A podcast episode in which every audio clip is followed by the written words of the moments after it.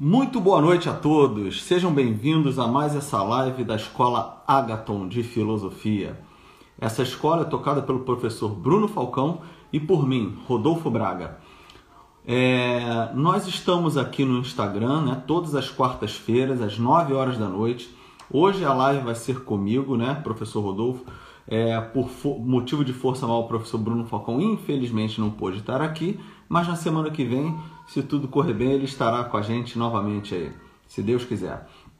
É, nós estamos em várias plataformas, tá? Nós estamos no Facebook também, né? Além do Instagram, que é onde está acontecendo essa live. Estamos no Facebook, estamos também no, no YouTube, no Blogspot e no Spotify e no, no Google Podcasts. Então, se você nos procurar lá nessas, nessas, plataformas aí, você vai encontrar uh, as nossas, nossas lives, todas ficam lá armazenadas, então você pode assistir do melhor modo que você quiser. E aqui a gente pede aí, vocês que de repente vão estar assistindo essa live aqui agora aí, em casa, de repente na academia, no trânsito, é, fazendo aquela sua caminhada, de repente, sei lá, né? Se você puder divulgar a, a escola Agaton, isso vai ajudar muito o nosso trabalho. Divulgando a escola Agaton, isso faz com que nós possamos atingir um número maior de pessoas. Esse é o nosso objetivo último, aliás, né? Atingir o maior número de pessoas, ok? É, atingir um número maior de pessoas, não porque nós queremos atingir um maior número de pessoas, mas porque nós acreditamos que o nosso conteúdo é um conteúdo muito interessante para ser levado à frente, né? Nós temos aí alguns bons resultados aí, amigos que entram em contato conosco, falando assim com bastante frequência o seguinte, olha, pô, foi, tá sendo muito boa. As lives estão sendo muito boas, tá valendo muito a pena acompanhar vocês lá.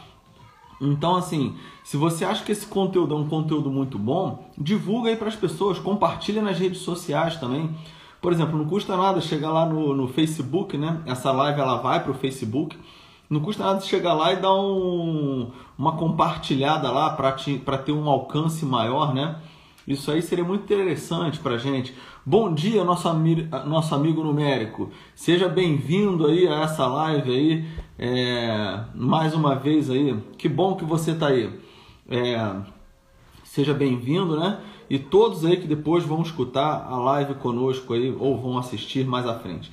Eu queria lembrar que semana passada eu coloquei na quarta-feira um artigo lá na, na, no Facebook, tá mais fácil de ver no Facebook. Quer dizer, tá fácil, fica fácil de ver também se você digitar Escola Agaton, né, tudo junto, Agaton com TH, escolaagaton.blogspot.com. Se você se você digitar isso no no seu mecanismo de busca aí no, no Google, por exemplo, no, no seu navegador, vai para o, o, site do blog da Escola Agaton e lá o último texto está muito interessante, modéstia à parte, foi eu que escrevi, está muito interessante, vale a pena você dar uma olhada lá nesse último texto, tá? É, bom, nós temos né, vários textos lá também para vocês verem. Só lembrando, a live da semana passada, eu gostei muito da live da semana passada, onde eu comentei o que é ciência de fato. Essa live durou até um pouco mais de tempo. Foi, fui eu sozinho, né? É, mais uma vez, assim. Então essa live durou uma hora e vinte e dois ali normalmente, porque eu comentei, comentei de repente algumas réplicas e tréplicas do que as pessoas fazem sem ter a menor noção do que é ciência, né? Foi o que eu comentei lá na live da semana passada. Bom, feito esses avisos, dito tudo isso aí, né? Eu vou entrar agora na, na, no nosso conteúdo da live de hoje especificamente. Espero não delongar muito, não ficar muito tempo aí também. Mas é, hoje eu vou comentar um pouco sobre a psicologia tomista, tá? Ah, eu gostei do nosso amigo numérico aí, ó. Ele, pô, obrigado, numérico. Se a escola Agaton algum dia oferecer algum curso online, serei o primeiro a comprar. Muito bom, cara. Gostei dessa iniciativa, dessa dessa perspectiva aí, cara. Gostei mesmo, é isso aí. Mas nós vamos fazer curso online sim, tá? É, eu já tô, na verdade, eu já tenho 32 aulas gravadas, para você ter uma ideia de história da filosofia. Eu só estou pensando ainda como é que nós vamos disponibilizar isso para vocês. No fundo, vou ser sincero, o amigo numérico aí, eu estou pensando em regravar as aulas para ficar de modo mais, mais ainda profissional. Não é que está pouco profissional não, mas eu quero dar um, um caráter mais profissional ainda, mais redondinho, para que vocês possam receber um material de ainda maior qualidade. Então, aqueles que fizerem essa história da filosofia, e aí eu, eu e Bruno a gente ainda está discutindo, para você ter uma ideia, se nós vamos fazer uma escola, uma história compacta da filosofia, que é essa primeira ideia que a gente tem, ou então fazer uma história mais delongada da filosofia. É... Mas nós ainda estamos tentando formatar isso daí ainda, tá bom? Mas fica aguardando aí. E é claro que não vai ter só a aula é, em vídeo, vamos também disponibilizar os áudios e também textos né, sobre esse assunto. Já tem bastante texto escrito de história da filosofia aí também para quem quiser fazer mais lá na frente. Então nós estamos preparando. É que eu e Bruno a gente é muito atolado, cara. Para você ter uma ideia, é, a nossa rotina, a minha rotina, vou falar da minha rotina particularmente. Eu normalmente eu, acordo, eu tenho que acordar 3h40 da manhã, porque eu moro em Petrópolis e dou aula no Rio. Então eu acordo 3h40 da manhã é, para ir para o Rio, eu vou de ônibus, né? Por razões óbvias, entre a minha cidade e, a, e o Rio de Janeiro, a rodoviária Novo Rio, que é a rodoviária do Rio, eu vou dormindo, para te falar a verdade mas é, e na volta também entre a rodoviária Novo Rio e a rodoviária de Petrópolis eu durmo também por conta do tempo que eu, é o tempo que eu aproveito para dormir mesmo para falar a verdade. Então assim normalmente eu chego em casa aí tem que ajudar em casa com criança essa coisa toda né? Minha esposa ela também dá aula minha esposa também é professora ela dá aula à distância de fato ela, ela dá aula de clube de leitura né? Para uma empresa de Curitiba é, pessoal de Curitiba eles são do Rio mas moram em Curitiba atualmente ela dá aula lá para eles, dá aula de, é, de religião também, né? de catequese especificamente para crianças e jovens e adolescentes, né? na verdade. Tem o clube de leitura e tem a religião. Ela começou recentemente. Então, além disso, a gente, eu sou, eu tenho muita, eu sou muito atolado nesse sentido de chegar em casa e ter que ajudar com criança também, sabe? E aí, normalmente eu vou dormir tarde pra caramba. É só quando as crianças estão dormindo, minha esposa às vezes foi dormir também, que eu acabo tendo um tempo para estudar mesmo. Aí eu, ali é o tempo que tá tudo silêncio, eu pego, estudo e preparo as coisas. Preparo aula, preparo os cursos, enfim. Às vezes eu tô com criança ali segurando o meu filhinho de sete meses ali e eu tô escrevendo coisas, né? Por exemplo, o material de hoje aqui eu preparei é todo com ele no colo praticamente aí, durante esses dias, né? Para poder fazer a live hoje aí, tá bom? Mas é isso. Então é eu sou um pouco atarefado, né? Então assim eu dou aula todos os dias, né? Todos os dias eu chego em casa relativamente tarde, assim é eu chego por tarde que eu digo assim quatro e pouca, é, entre três e meia e quatro horas, na verdade, quatro e pouca, entre três e meia e quatro horas é a hora que eu chego em casa. Aí, assim, até eu almoçar, daqui a, aí eu tenho que ficar com as crianças, ajudar minha esposa também. E aí depois tem dia, por exemplo, que eu chego em casa, eu já tenho que emendar, sair daqui para outro lugar da aula. Então, normalmente eu chego em casa à noite mesmo, né? Então, quase não tem tempo para para preparar, mas a gente está preparando na medida do possível aí também tá bom? E aí a ideia é pensar numa melhor maneira de chegar isso até vocês. Eu tô com algumas ideias também aí que eu quero apresentar ao Bruno, não de fazer só curso de filosofia, mas apresentar outros tipos de conteúdo para vocês em geral. Por exemplo, é estudar é, correria assim que é bom, também acho, cara. Eu não acho que seja ruim não, tá o amigo numérico. O cara fala assim, é ele, fala, ele escreve assim: correria assim que é bom. E vou falar a verdade: correria assim que é bom mesmo.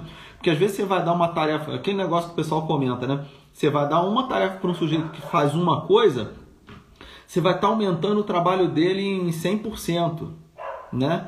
Agora, você dá uma, uma tarefa para um cara que faz 10 coisas, você vai estar tá aumentando só 10% pro, aquilo que ele está fazendo. Então, no final das contas, eu acabo, na verdade, fazendo um monte de coisa.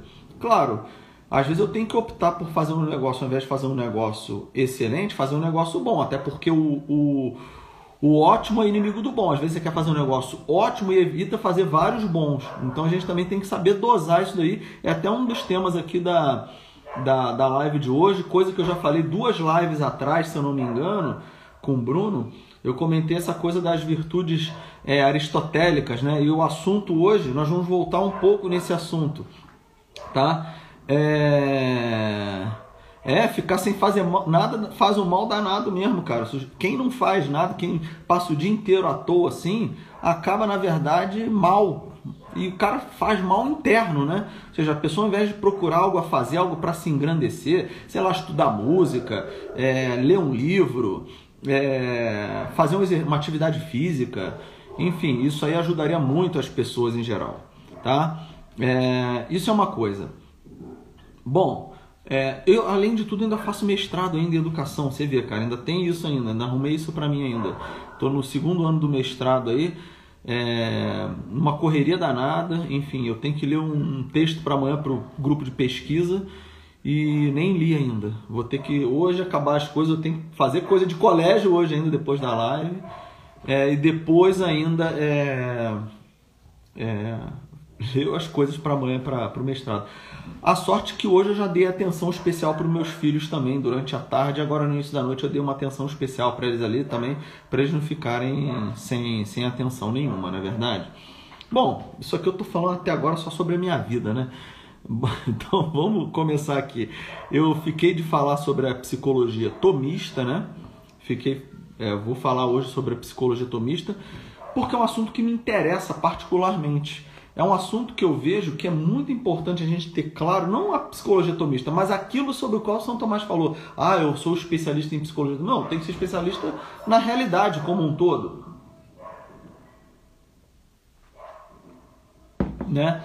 É, aquele negócio é que o Olavo fala um negócio muito interessante, o Olavo de Carvalho, ele fala assim: "Não, pô, eu não sou especialista na filosofia de ninguém, eu sou especialista na minha filosofia". É claro que quando você estuda muitos autores, aquilo vai povoando o seu imaginário, o seu intelecto, de modo que daqui a pouco você está raciocinando a partir daqueles autores, daquele conteúdo todo, e você mesmo acaba é, formando o seu. Você acaba formando seus pressupostos e criando a sua própria filosofia, né? Enfim. Então vamos lá. É, eu preparei aqui algumas coisas, enfim, para falar sobre essa parte da psicologia tomista, né? Porque lá atrás, duas lives atrás, eu falei sobre a, a, a ética né, em Aristóteles em geral. Tá? Só que faltou, faltaram alguns aspectos ali para fechar a questão da ética aristotélica. Eu dei linhas bem gerais, né? linhas bem gerais para quem assistiu. E hoje eu queria falar sobre esse aspecto que complementa a ética aristotélica. Então é o seguinte, que seria essa psicologia, o estudo da alma, né? Mas vamos lá. O que, que nós temos aí? Nós temos o seguinte: primeiro de tudo, que a gente tem que entender, o universo, na perspectiva atomista, e vamos falar para mim também, para o Rodolfo, né? Eu entendo o universo como algo é, hierarquizado, a realidade como algo completamente hierarquizado. É... O que, que eu entendo por um universo hierarquizado? É só você olhar para a realidade ao seu redor. Por exemplo, eu sou maior do que meus filhos, né? ou seja, existe uma hierarquia nas alturas. Quando nós olhamos, por exemplo, uma, uma árvore, você vê que existem folhas maiores e folhas menores. Quando você olha, por exemplo, para para a catedral daqui de Petrópolis, que é uma catedral belíssima na minha opinião, que é uma catedral no estilo neogótico francês, ou seja, não é nem gótico, é neogótico, né? Ou seja, ela tem é uma nova perspectiva que retoma algumas linhas gerais do, da, da, da arquitetura gótica, mas ela é neogótica francesa. Então, assim, se você olha para aquela catedral, você vê que ela é toda construída voltada para ser harmônica e bela ao mesmo tempo. Ela tem uma harmonia e beleza, ou seja, existe uma hierarquia ali também na construção da catedral. Se você olha então para toda a realidade, você tem montanhas maiores, montanhas menores, você tem planetas maiores e planetas menores, estrelas maiores e estrelas menores. Então, isso compõe a estrutura da realidade. Quando você, você entende então que a realidade ela tem uma estrutura hierárquica, né? E eu falava isso na aula da semana passada, inclusive, eu comentava isso na live da semana passada, falava da estrutura da, hierárquica da realidade para Platão, né? E aí falava dos modos de se conhecer a realidade é, dessa essa estrutura hierárquica aí. Eu mencionei tudo isso na semana passada. Então uma coisa que a gente tem que entender é, o universo ele é hierarquizado, né? Ele é hierarquizado e ele é ordenado também a uma finalidade. É só a gente parar para pensar o seguinte: existe uma finalidade nas coisas. Por exemplo, eu estou fazendo essa live aqui para quê? Primeiro, porque eu fazendo a live, eu mesmo estou ouvindo o que eu estou falando e eu me forcei, sob certo aspecto, preparar um determinado assunto para falar para vocês. E qual o meu objetivo também? Levar um bem intelectual para as pessoas que estão me ouvindo, né? Então, entendam, existe uma finalidade aqui mais imediata. Mas por que, que existe essa finalidade mais imediata? Porque vejam, pessoal, é claro que eu, Rodolfo, cada vez que eu me conheço mais, que eu conheço melhor as coisas em geral, que, que vai acontecer? Eu me conhecendo melhor, eu posso me portar melhor, posso me comportar melhor na minha vida, buscando as coisas mais elevadas, né? Existe um lema daqui da cidade de Petrópolis que é altiora sempre petens, né? Ou seja, buscando sempre mais o elevado. A gente aprende isso na escola aqui, né? Tem até a gente aprende a cantar o hino da cidade aqui nas escolas, enfim. Pelo menos na escola pública era assim, nas escolas particulares eu acho que não mas quando eu estudava na escola pública que era assim, lá em 1991, 2 e 3, né? Então, é, quando eu falo essa coisa da existir um fim nas coisas, então as coisas todas, elas, além delas serem hierarquizadas, na realidade, elas estão ordenadas a uma finalidade. Então, por exemplo, qual é a finalidade do celular aqui? A finalidade dele é servir a mim de modo que eu possa transmitir esse conteúdo aqui de conhecimento via internet. Qual é a finalidade do copo? Ser recipiente para o líquido que nós podemos beber, colocar dentro dele. Então, todas as coisas, né, além de elas terem uma hierarquia, elas também estão ordenadas para um fim, para uma finalidade. E aí veja bem, é, cada ente, cada coisa que existe na realidade, lembrando de uma das lives lá de trás que eu defini o que é, que é o ente, né? Ente é aquilo que é, ou seja, tudo aquilo que é essa, esse copo, esse computador que está aqui do meu lado, esse celular, o caderno que estão com as minhas notas aqui, esse abajur que está aqui do meu lado. Nossa, olhei para a luz até fiquei cego. Mas assim, é, todas as coisas, elas tão, elas têm uma tendência então, né, elas estão hierarquizadas e ordenadas para um fim que é próprio delas. O que, que significa isso? O fim da a finalidade do copo não é a mesma finalidade do, do, do ser humano a finalidade, ou seja, o fim segundo o qual o copo ele é ordenado não é o mesmo fim, por exemplo, que eu, Rodolfo, tenho na minha vida, tá? E aí você para para pensar o seguinte: o fim é o bem que cada coisa tem, porque é a realização plena de sua natureza, segundo o propósito ordenador. Então veja bem, o que, que é o fim, né? O fim é o bem que cada coisa vai poder obter, né? Porque esse fim, essa finalidade lá que a coisa vai obter, é o que? É a realização da sua natureza específica, né? De acordo com esse propósito ordenador. Então vejam, como eu falei, a finalidade do copo não pode ser a mesma finalidade do Rodolfo. Cada coisa da realidade tem uma finalidade distinta, tá? Então vejam, Além disso, nós não podemos esquecer que cada coisa que está aí na realidade, ela tem uma inclinação para aquilo que é próprio delas. Por exemplo, é... o ser humano, ele como é um ser racional, ele tem uma inclinação para as coisas racionais. São Tomás ele dá o exemplo do fogo, né? Ele fala assim: o fogo, né? É muito interessante isso. O fogo ele tem inclinação a subir. Né? Então, cada coisa tem uma inclinação para aquilo que é próprio. E essa inclinação resulta da forma natural de cada coisa né? que cada coisa tem.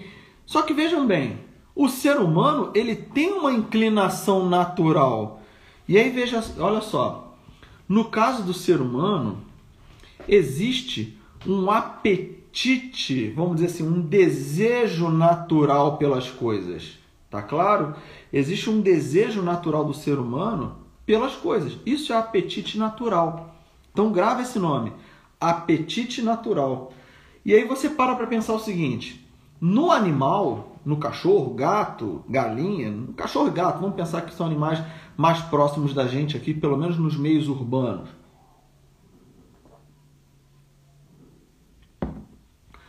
O cachorro e o gato, eles têm uma coisa chamada de apetite sensitivo. Ou seja, o ser humano, como nós vimos lá atrás na, numa live lá, ele tem uma estrutura que é o que o ser humano ele tem uma capacidade para crescer e reproduzir, aquilo que Aristóteles chamaria de alma vegetativa. Depois o ser humano tem uma uma capacidade para captar as coisas pelos sentidos, que seria a alma sensitiva para Aristóteles. E mais, mais de modo mais elevado, haveria a alma intelectiva, que é a parte mais elevada do ser humano. Essa, essa, vamos chamar assim, esse andar de cima daquilo que o ser humano é. E aí veja bem, nessa parte sensitiva, que seria o corpo, né, no caso do ser humano, é, no caso dos animais, o animal como um todo, veja bem, esses seres, eles conhecem a forma concreta das coisas, a forma sensível. Quando nós falamos em forma aqui, pessoal, forma ela é uma estrutura organizada de um determinado ente. Vamos definir num primeiro momento assim. É uma estrutura intrínseca organizada de um determinado ente. É como se fosse a fórmula que aquele ente tem. Então, por exemplo, quando eu olho para esse copo que está na minha frente, quando eu olho para esse copo, o que, que eu estou vendo, gente? O que, que eu estou vendo? Eu estou vendo algo que é matéria, mas ele tem uma forma externa, ou seja, ele tem uma forma concreta, uma forma sensível. E uma forma sensível que eu sou capaz de captar com a minha visão, sou capaz de captar com o meu tato. Em última instância, Santo Tomás lá vai falar que nós somos capazes de captar com o sentido comum. O, o sentido comum é o sentido interno que capta essas coisas que são comuns a mais de um sentido. Por que comum a mais de um sentido? Porque eu posso captar a forma do copo ou pela visão, como vocês estão captando, ou pelo tato, como eu também estou captando aqui. Então, estou captando dos dois modos. No fundo, no fundo, não estou captando nem pela visão nem pelo tato. Estou captando por um sentido comum a esses dois. Né? É, então vejam, os seres com alma sensitiva, né, até ali os animais, o ser humano está tá numa parte mais elevada aí, na parte intelectiva, né? Mas os seres, os animais, eles têm um apetite sensitivo, quer lidar com as coisas concretas, né? O cachorro é o cachorro que vê o ladrão concreto andando, o cachorro ele não pensa o conceito do ladrão. Ah, o que é um ladrão? O cachorro não faz isso. Só vai ser capaz de perceber o conceito do que é o ladrão quem tem o andar de cima, que somos nós, seres humanos. Então você tem lá o apetite intelectivo, né? que é o que? É o, aprendizado, é o aprendizado daquilo que é universal, da forma inteligível da coisa. Então, o que, que significa essa forma inteligível da coisa? É como se eu olhasse para esse copo de fato aqui e captasse algo do copo que está só em potência ali, vamos dizer assim, sob certo aspecto.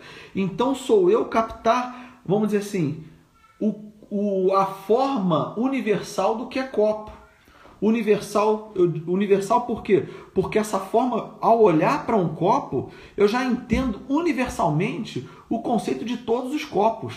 Eu não preciso olhar mais para mais outros copos para saber o que é um copo. Claro que eu estou chamando de copo, chamar, poderia chamar de qualquer outra coisa. Mas o mais importante entender é que existe uma forma universal segundo a qual eu capto que a coisa é a partir daquilo que eu vejo na realidade.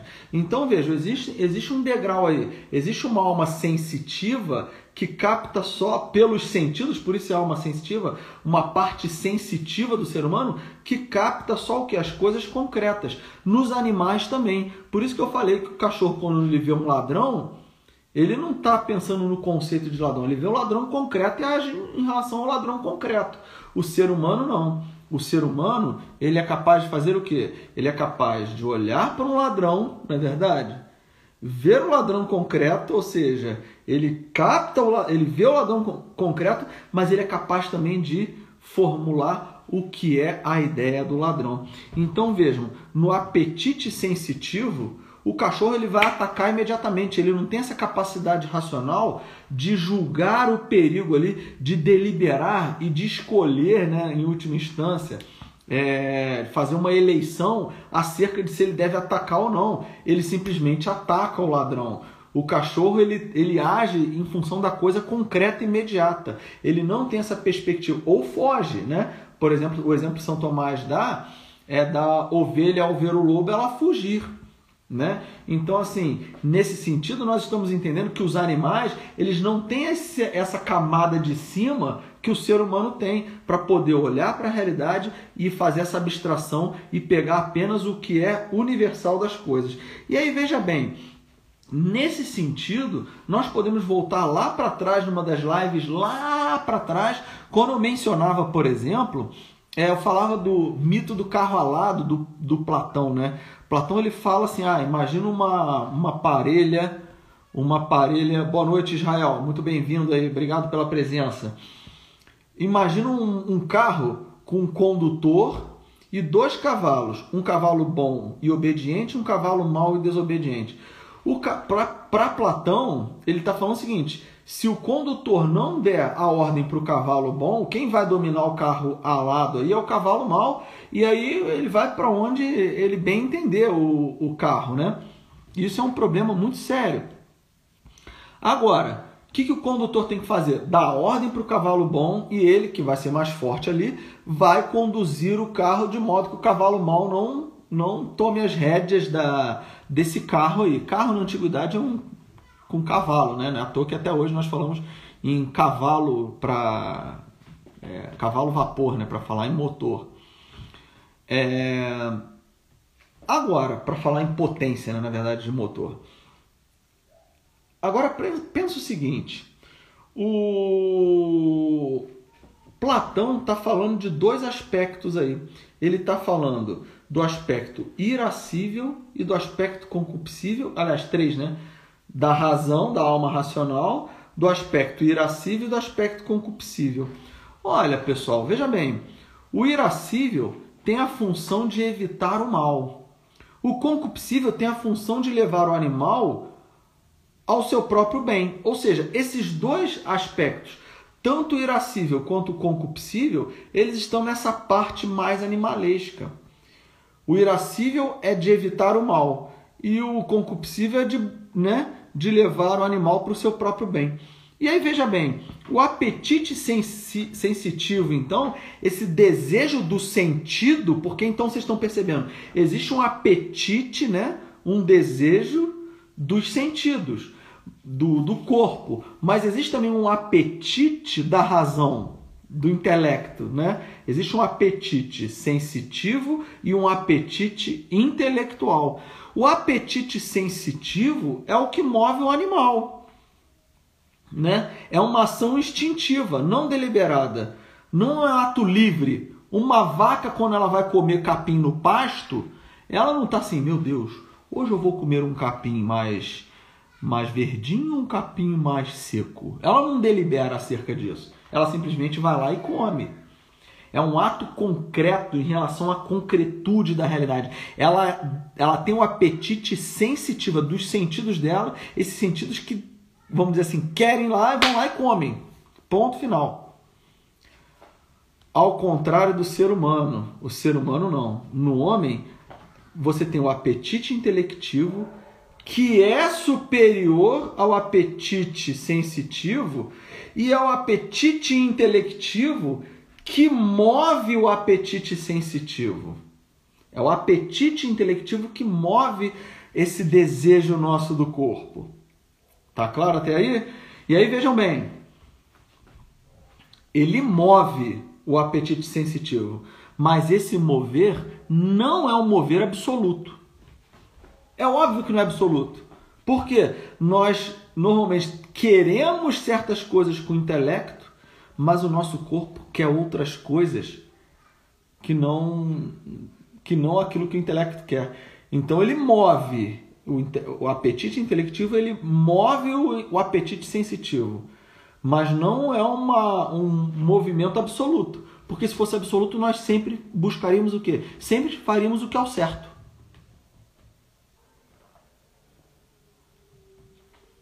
Sempre faremos o que é o certo. E nós sempre fazemos o que é o certo? Não. Porque muitas vezes nós deixamos, deixamos os apetites sensitivos falarem mais alto do que o apetite intelectivo. Inclusive, é uma, é uma diferença que existe entre Santo Tomás e Santo Agostinho. Enquanto Santo Agostinho vai falar que esse aspecto é, tá bem separado, vamos dizer assim, está bem separado da vontade, essa vontade humana está degradada por conta da queda do pecado original, está completamente degradada. E em Santo Tomás esse aspecto não vai estar tá tão degradado, vamos dizer assim. Né? Ainda existe uma espécie de saída aí, ou seja, do para o homem aí, é, ele também tem, um, tem uma força interna nele também. É claro que Santo Tomás também ele não nega essa perspectiva de, da ajuda de Deus para fortalecer, dar a graça para o homem vencer as dificuldades na vida. Então vejam bem, é... o apetite sensitivo, então, ele pode rebelar-se contra a razão. Né? É óbvio, como eu falei, né, aquele exemplo clássico que eu falei duas lives lá para trás, que eu falava o seguinte: imagina o sujeito, né? Imagina o sujeito que tem que acordar. Lá, eu vou falar para verdade para vocês: todo dia eu acordo 3h40 da manhã. Mas é, acordar 3h40 da manhã para mim, o relógio desperta, eu levanto na mesma hora. Eu nem penso se eu estou cansado ou não, porque é a hora que eu tenho que levantar mesmo. Agora, se eu tenho que levantar, às vezes, sem mentira nenhuma, seis e meia da manhã para dar uma aula às sete horas em casa, como acontece, como está acontecendo essa semana, às vezes os seis e meia eu falo assim, caraca, seis e meia tem que levantar. Às vezes me custa mais. É. E aí o, o Israel coloca ali no, no, no, no chat, ali, ele coloca assim, procrastinação. Engraçado, Israel, essa coisa da 13h40 é sugado. É verdade. Agora, essa coisa da procrastinação é, uma, é um problema muito grave nosso dos seres humanos. A gente, como o numérico falou ali na frente, no outro dia eu estava vendo uma um podcast do Senso em Comum, talvez o Israel já deve ter escutado, porque o Israel também costuma escutar. Eles levaram o professor Clístenes Hafner, né? o Magister Clístenes, né? lá na, na, no podcast, no podcast. E ele falava o seguinte, pô, é, às vezes o sujeito fala, ah, tá deixando para última hora, não sei o quê. Gente, isso aí, eu, eu acredito que isso aí deva ser o, o mais comum, não é desculpa esfarrapada não. Mas segundo ele fala lá, deve ser o mais comum. Porque às vezes o cara ele acaba tendo um tempão, não sei o quê. Existem essas pessoas que cumprem as coisas com muito tempo de antecedência. Isso é verdade. Eu, algumas vezes eu cumpri as coisas com antecedência, algumas boas vezes, na verdade. Mas assim, em geral, às vezes quando a gente está muito atolado, a gente vai meio que ali apagando um incêndio aqui, apaga outro ali, apaga outro aqui. Aí chega uma hora que a gente consegue resolver tudo, né? E entregar as coisas.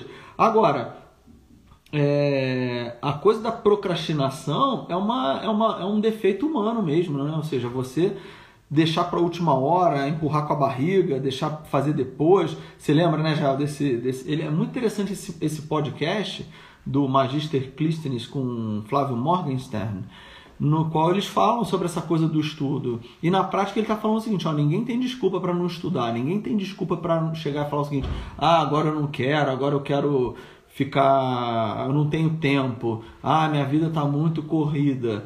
Ninguém tem essa desculpa no fundo, no fundo, né? É, a não ser que você tenha sido privado de absolutamente todos os meios, aí sim você começa a pensar. Mas enquanto não chegou isso, está preso, ninguém te visita, não leva livro, não leva, na, não leva nada, sei lá, aí sim você não vai conseguir estudar mesmo, né? E aí é até um problema, porque cabeça vazia, como o pessoal fala, é oficina do diabo, né? Mas, é... então assim, quando a gente está fazendo um monte de coisa, a gente vai vai fazendo naquilo que dá, né?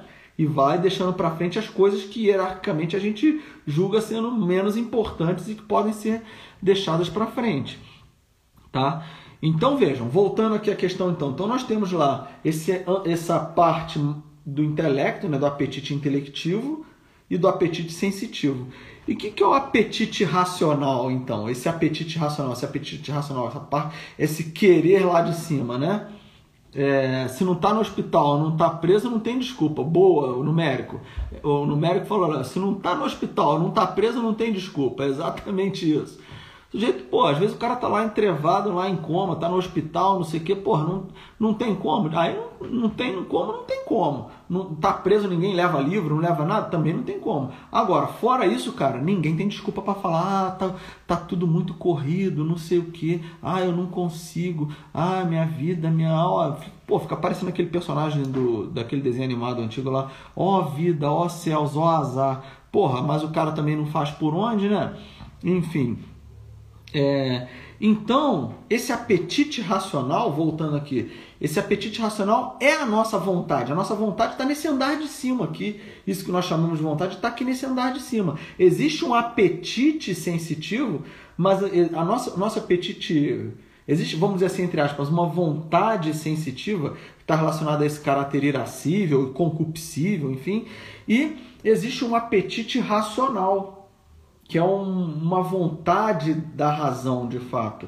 E essa vontade ela tende para um fim.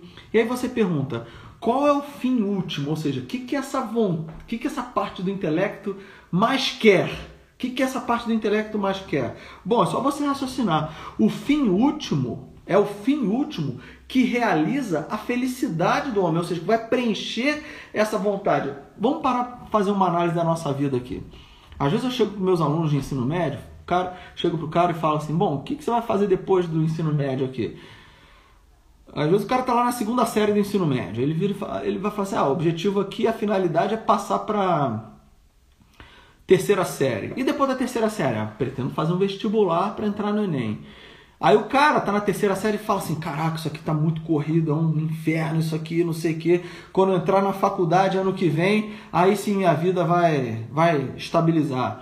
Beleza, ele vai para a faculdade, aí ele chega né, na faculdade com aquele gás todo, tá lá, porra, olha que beleza, não sei o quê, né? Porra, daqui a pouco ele percebe que passa um ano, passa seis meses, até um ano, ele começa a perceber que a faculdade não é aquilo.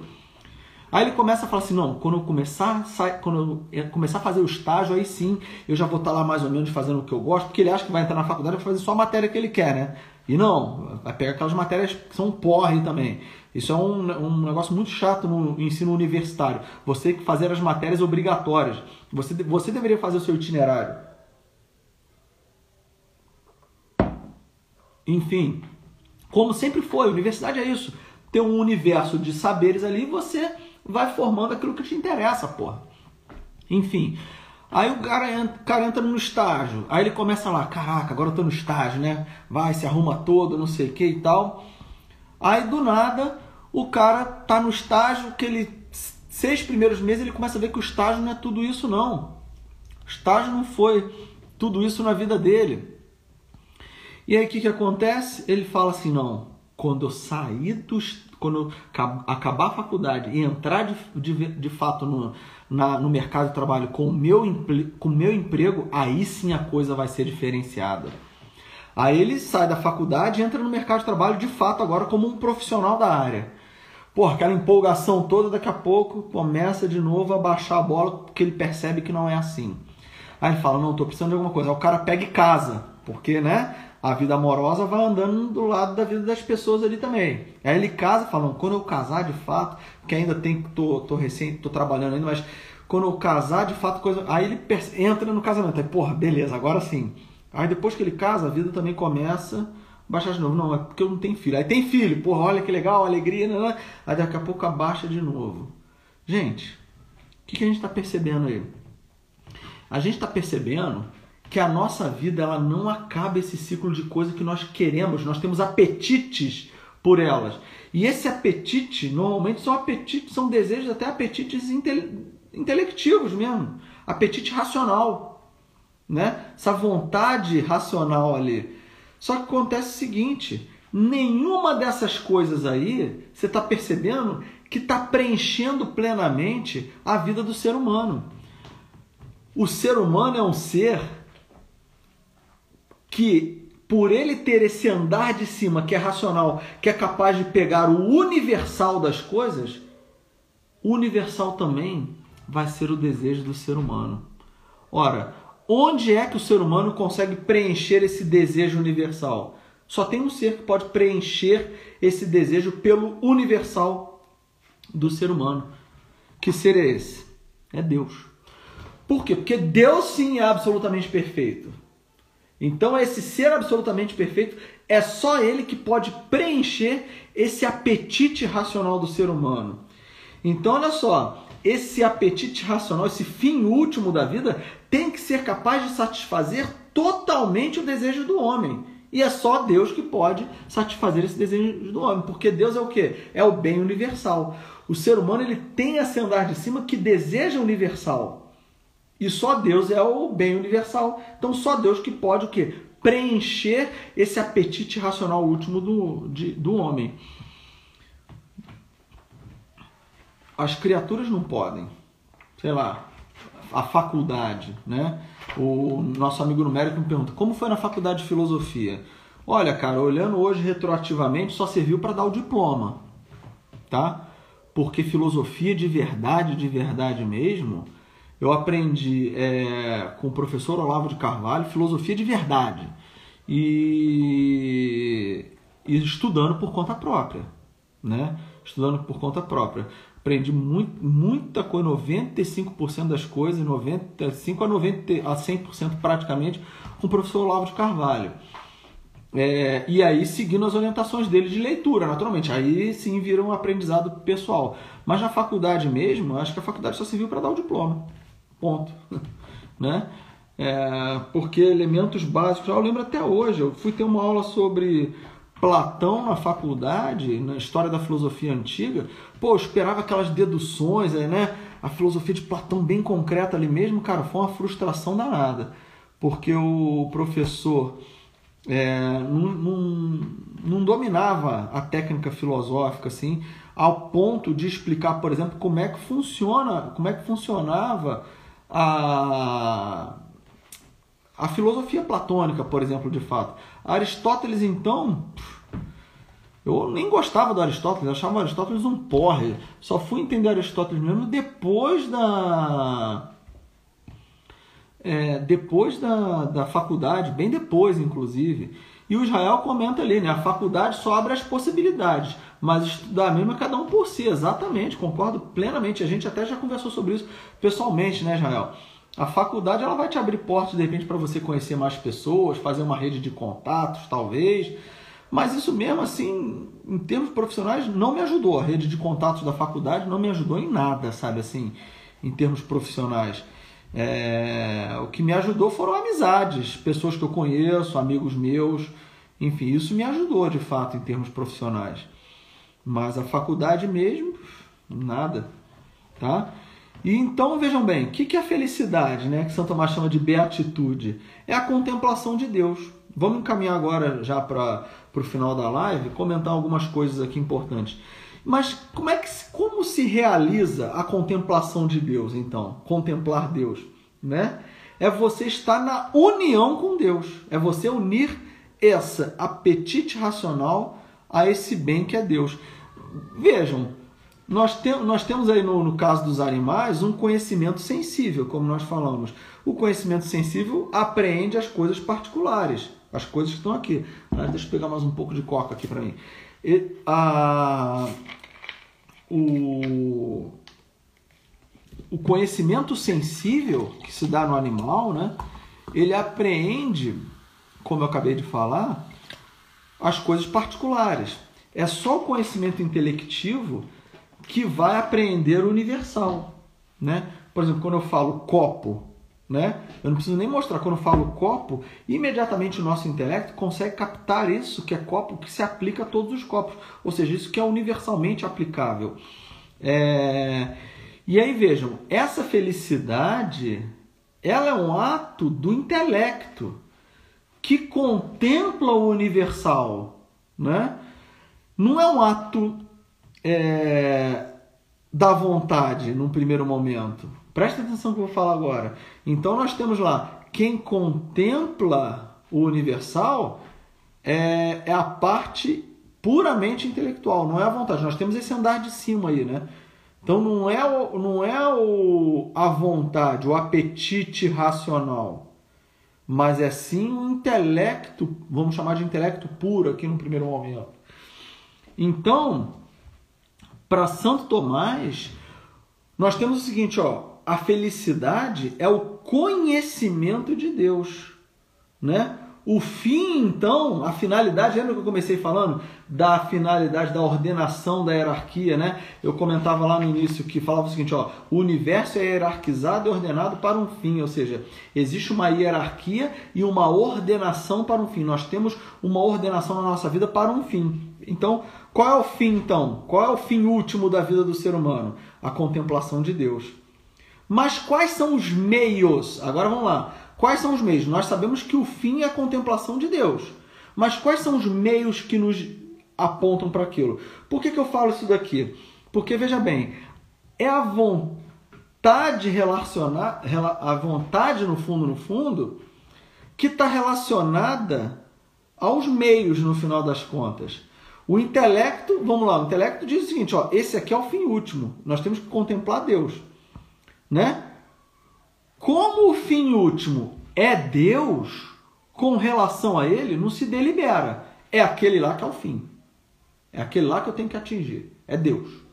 Esse é que eu tenho que atingir. Então, você não escolhe, é aquilo lá.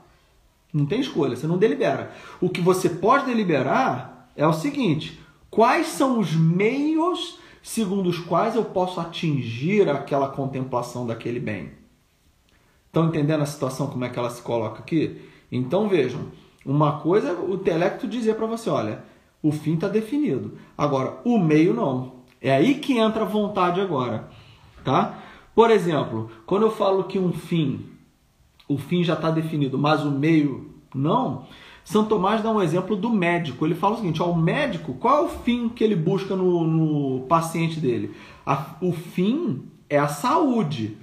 Mas qual é o meio que ele vai se utilizar para poder atingir a saúde? O fim o médico não escolhe, não é verdade? O fim está lá. O fim ele não escolhe. Fim é a saúde. Agora, qual é o meio que ele vai usar? Bom, pode ser é, dar um remédio, pode ser melhorar a alimentação do cara, pode ser fazer o cara repousar, porque às vezes está muito cansado e aquilo está baixando a imunidade, sei lá. Ou seja, o meio segundo o qual podem ser várias coisas. É aqui no meio que entra a vontade. O intelecto ele já definiu. O fim não se discute, mas o meio sim, tá? É igual, por exemplo, quando você está lendo um é, você está estudando. Qual a finalidade do estudo?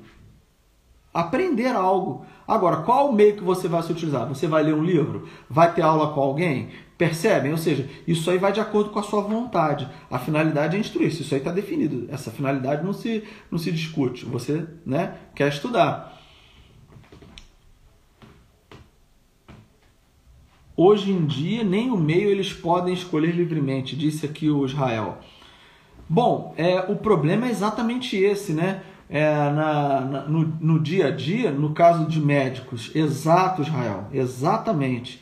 No caso dos médicos, hoje em dia, imagina só, no outro dia eu vi um vídeo aqui de um, de um, de um, de um diretor de, um, de, uma UPA aqui em Petrópolis, né?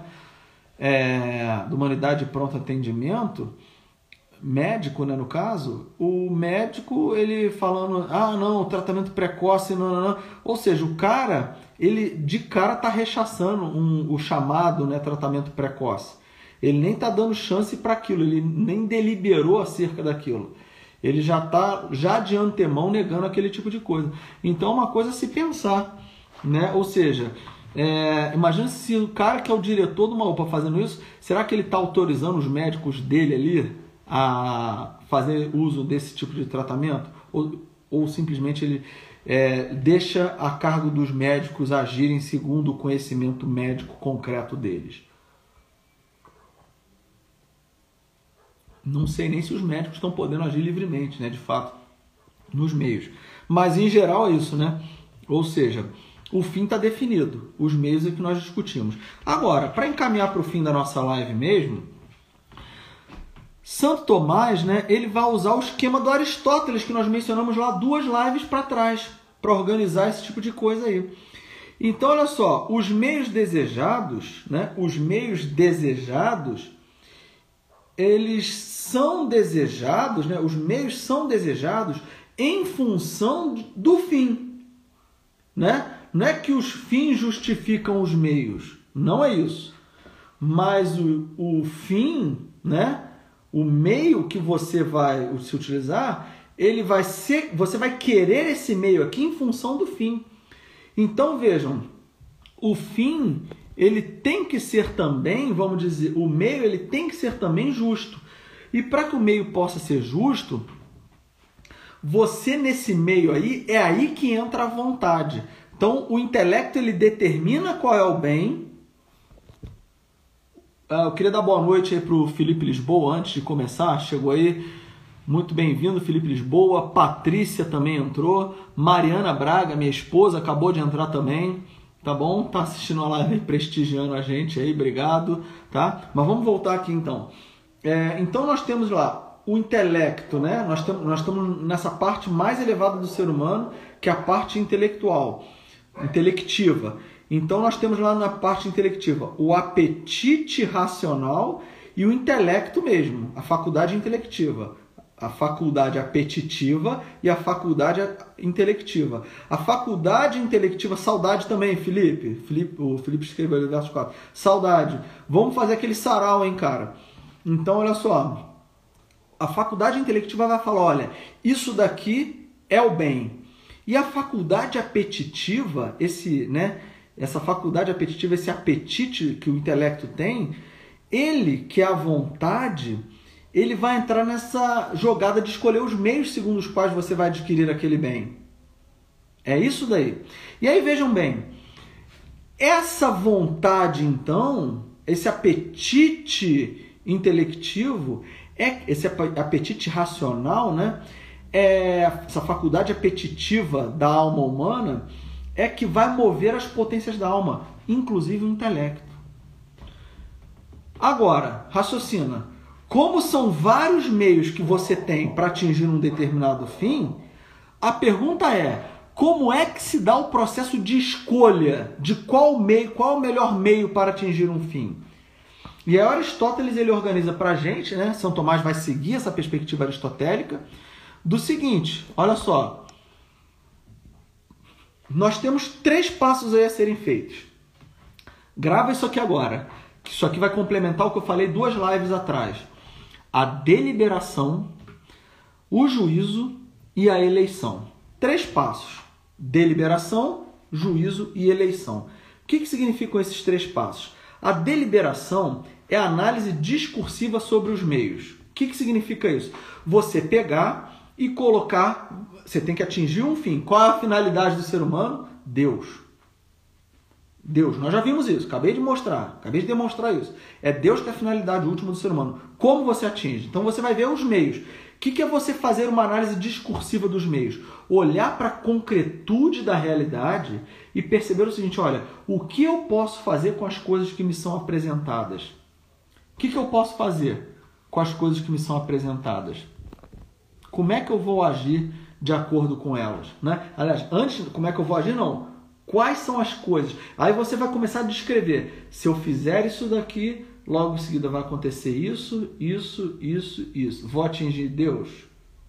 Opa, acho que não. Se eu fizer isso, isso, isso, isso aqui, vou atingir Deus? Não sei. Vou fazer isso, isso, isso, isso. Vou atingir Deus? Também não sei. O que está acontecendo? Eu tenho uma a deliberação, como eu falei, é uma análise discursiva, ou seja, você vai detalhar passo a passo cada uma das alternativas que estão, estão diante de você, para logo em seguida entrar o juízo. O que, que é o juízo? O juízo é, é a avaliação que considera os prós e contras. Então você, vai, você tem análise discursiva. vou fazer isso daqui, eu posso fazer isso, isso, isso, isso, isso. Você descreveu cada uma dessas situações. E aí você vai analisar quais são os prós e contras dessa daqui, dessa outra, da outra, da outra, da outra ação, da outra ação, da outra ação. E aí vejam, pessoal, é a situação concreta que vai dizer como você vai agir. Então, por exemplo, as pessoas falam assim: "Ah, pessoal às vezes, né, muito catolicão. Ah, mentira é pecado. Exatamente, Felipe, é a hierarquização dos bens que nós, nós é que nós começamos a fal falando sobre isso. Exatamente. É, ele pergunta: hierarquização dos bens? Exatamente. E aí, a pessoa fala assim: ai, mentira é pecado, não posso mentir, ai, que horror. Para com a frescura, para com a frescura. Por quê? Porque veja bem, se um ladrão entra na tua casa e aí você tem lá joias, dólares, sei lá, guardados na sua casa, você sabe que o cara não vai achar. Ele pergunta: cadê o, cadê o dinheiro? Cadê as joias? Cadê as joias? Você fala: não tem joias. Ai meu Deus, eu menti, vou pecado, vou para o inferno. Isso daí necessariamente é pecaminoso? É um carola, né? um carolão. Isso é pecado? Isso é pecaminoso? A situação concreta, olha para a situação concreta. É a situação concreta que vai dizer como você vai agir. Então não existe uma, uma regrinha, existe até a regra geral universal. Mas a regra geral universal ela se aplica na concretude da realidade. Então vejam, como eu falei, a deliberação ela, é você fazer uma, uma análise discursiva dos meios, ou seja, você vai hierarquizar os bens e falar e tentar mostrar como é que você vai você vai, vai dizer quais são as situações. Antes de você hierarquizar, né? A deliberação é você analisar os. fazer uma análise discursiva sobre os meios, falando, mostrando quais são os, os meios possíveis. O juízo é que você vai avaliar e considerar os prós e contras de cada uma daquelas situações ali. E por último, vem a eleição. É aí que entra a vontade verdadeiramente. A vontade ela entra atuando segundo o que foi deliberado e julgado ali em última instância. Então, intelecto e vontade, eles voltam a se relacionar aí. É aí que inteligência e vontade se relacionam. E aí eu pergunto, né? Esse ato da eleição é um ato da vontade ou um ato do intelecto? Essa é a questão. Respondendo diretamente, como Santo Tomás fala, esse ato da eleição é um ato da vontade. Na verdade, São Tomás diz o seguinte: eu preparei um textinho dele que ele fala aqui, ó. É um ato da vontade por quê? Porque ele se completa por um certo movimento da alma para o bem escolhido. Então vejam, é a vontade que vai mover o sujeito, né? Logo, é um, é ato da potência apetitiva. Não é o intelecto que move, quem move a gente é a vontade, porque é a vontade que quer as coisas. Então veja, em última instância, na eleição, ou seja, você fez lá, deliberou, viu quais são as possi cada possibilidade que está diante de você. Você julgou, viu quais são os prós e contras. E agora você vai eleger de fato, fazer a eleição. Vai escolher verdadeiramente. Ou seja, você vai agir concretamente. Por isso que para Aristóteles, a deliberação é um exercício da, dia, da dianoia, da dianoia, né? que é um pensamento discursivo. A dianoia é um pensamento discursivo. É a razão, o tempo é, um, é a razão, né? A dianoia é você, né? O tempo todo organizar e expressar aquilo dali que você está olhando para a realidade. É... E a deliberação, então, ela vai ser operada por essa razão discursiva, em última instância, né? Você vai fazer o que? Então, como é que, como é que a gente age? A gente avalia o fim. Né? O ser humano, para ele ser feliz de fato, ele tem que contemplar a Deus. O que, que nós temos que fazer? Nós temos que decompor né, o fim nos meios todos, pegar o, o fim e decompor tudo aquilo ali, todos os meios, e pegar o primeiro meio, né, que é a primeira ação a ser cumprida e aí depois você vai o que? Sucessivamente em relação a esse fim. Mas vejam que antes, tu, antes disso acontecer, você já deliberou quais são esses meios possíveis todos para atingir esse fim. Tá? E aí, para concluir, por razões óbvias, né? para concluir a live aí, São Tomás fala que a gente não delibera sobre ações é, que têm importância mínima. A gente não vai deliberar sobre elas.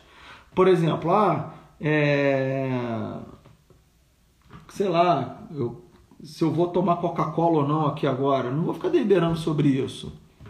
Eu vou deliberar sobre coisas que são importantes de fato, que me levam para a aquisição do último bem. Sei lá, cai uma caneta no chão, não vou ficar, pego ou não pego? Ora, se eu pegar, Quais são as opções de pegar? A ação é essa de eu me direcionar até a caneta, ou então eu me abaixo, não, eu vou pegar o meu chinelo, eu posso jogá-la, chutá-la na parede, de modo que ela vai ricochetear e vir para a minha mão. Você vai ficar deliberando sobre esse tipo de coisa? Não, você vai pegar e acabou. Né? Pega a caneta e acabou, pega a coca e acabou, sei lá. E também não se delibera sobre aquilo que está determinado. Por exemplo, se eu vou soltar se eu solto um, um corpo que vai que, um corpo de uma determinada altura, ele vai cair. Você não delibera, ah, eu vou soltar e eu quero que ele suba. Não, você não delibera sobre isso, ele vai cair e acabou, né? Isso que acontece na nossa vida. Nós deliberamos sobre coisas que, vamos dizer assim, estão os meios eles estão abertos é, realmente e eles cumprem uma finalidade última na nossa vida, que é alcançar a plenitude da nossa existência que é a, a felicidade máxima. E qual é a felicidade máxima? A contemplação de Deus. Quais são os meios para contemplar Deus? E aí vai depender da concretude do real para que nós possamos atingir isso. Tá bom? Vai depender das circunstâncias, vai depender da situação na qual você foi colocado. Né? Então, isso tudo vai depender. É, quer dizer, essa contemplação última de Deus vai depender dessas circunstâncias todas. Como eu falei, você vai ter que fazer o quê? Deliberação, julgar, que é o juízo, e eleger o fim de fato, de modo que a sua vontade se mova a partir daquilo ali. E mover a vontade não é um negócio simples. Por isso que Aristóteles vai falar que a virtude é o hábito do que é bom. Né? Aquele negócio. O sujeito que acorda todo dia no mesmo horário, faz as coisas no mesmo horário, com certa disciplina, ele está educando o corpo dele a estar tá fazendo habitualmente algo que é bom para ele, né? supondo que aquilo de fato é bom. Por isso que nós mencionamos lá atrás é, a prudência como o que? Como uma virtude, né? uma virtude para o corpo que está baseada na reta razão.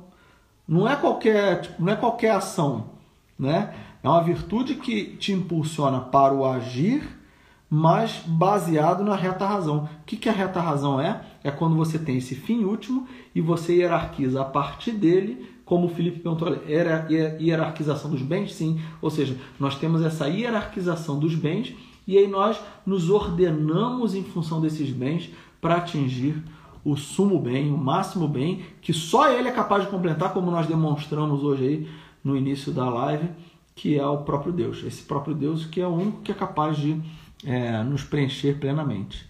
Tá bom, pessoal? Queria agradecer a presença de vocês aí. Vamos chegando ao fim dessa mais, mais uma live aqui da Escola Agaton, né? Onde nós, o professor Bruno Falcão e eu, Rodolfo Braga, tocamos isso daqui desde outubro, né? Hoje eu estava vendo lá, nós já estamos com 500 e poucos, 550, quase 560, 559. Acabei de ver agora à noite, 559 seguidores no Facebook. Se você pode compartilhar os nossos vídeos que estão lá no Facebook também, compartilhe. Compartilha também os nossos textos no Facebook. Compartilha, é, curte as nossas, as nossas postagens no, no Instagram. Nós temos, no, no, curta os nossos vídeos no YouTube também.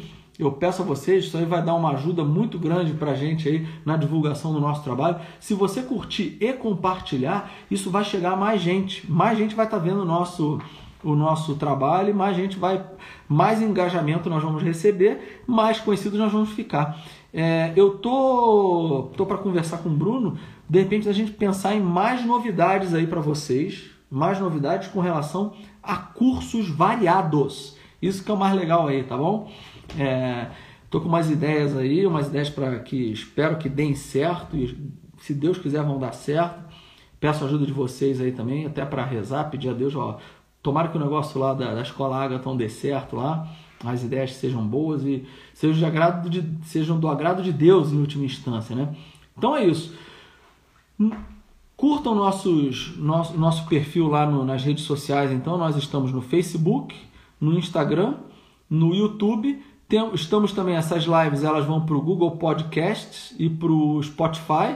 E nós temos alguns textos no, no, blog, no Blogspot. Se você buscar lá por escolaagaton.blogspot.com, você vai dar direto, vai dar de cara com os nossos textos lá.